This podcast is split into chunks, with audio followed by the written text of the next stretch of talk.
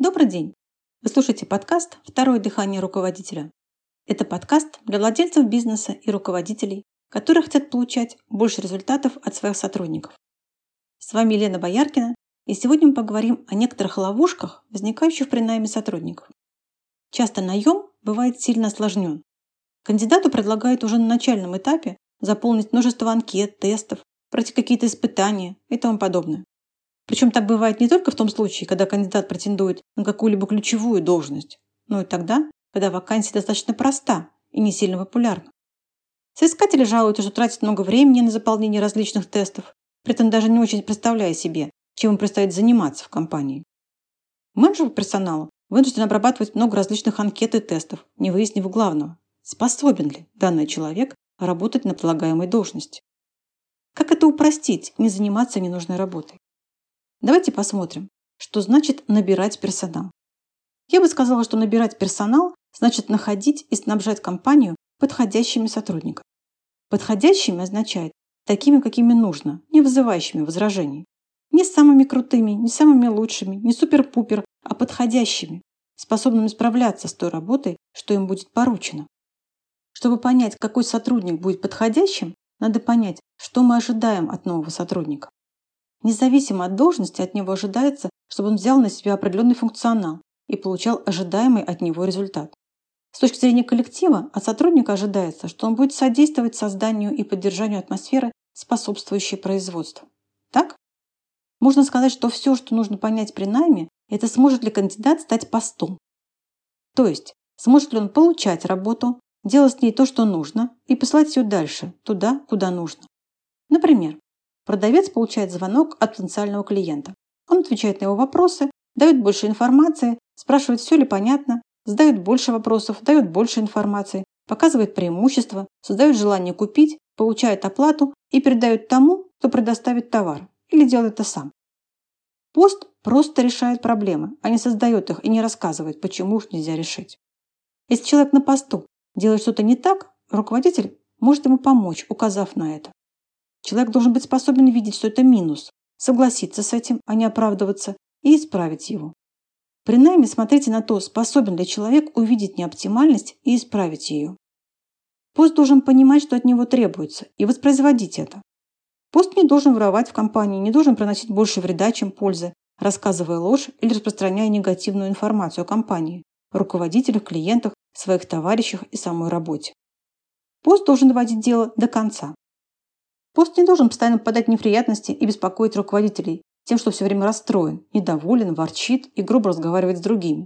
В целом очень недружелюбен и несет свои проблемы извне в компанию. В остальном пост просто должен быть занят чем-то, работать и обучаться. Все это несложно. Все это можно выявить с помощью общения. Все тесты направлены только на то, чтобы не пропустить в компанию людей, явно не способных занимать какой-либо пост.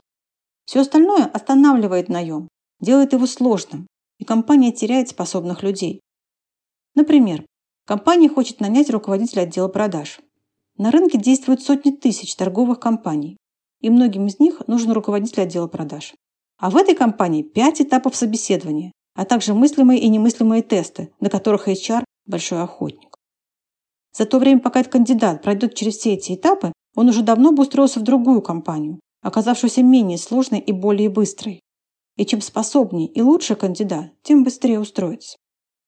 Если тестирование и собеседование способствуют тому, чтобы много людей приходили снаружи и вставали на посты, то это правильное тестирование и собеседование. Если тесты и собеседования, а также другие действия мешают тому, что потенциальные сотрудники попадали в компанию в большом количестве и вставали на посты, проходя испытания внутри компании, то это плохая система тестирования и проведения интервью, и она мешает. Получается отбор ради отбора, а не для того, чтобы поставить на пост подходящего сотрудника. Проверяйте соискателей действиями, а не разговорами или заполнением большого количества тестов. Определите ключевые показатели, которые должны быть у кандидата, чтобы он мог справляться с той работой, что у вас есть. И проверяйте кандидата в первую очередь на наличие этих показателей.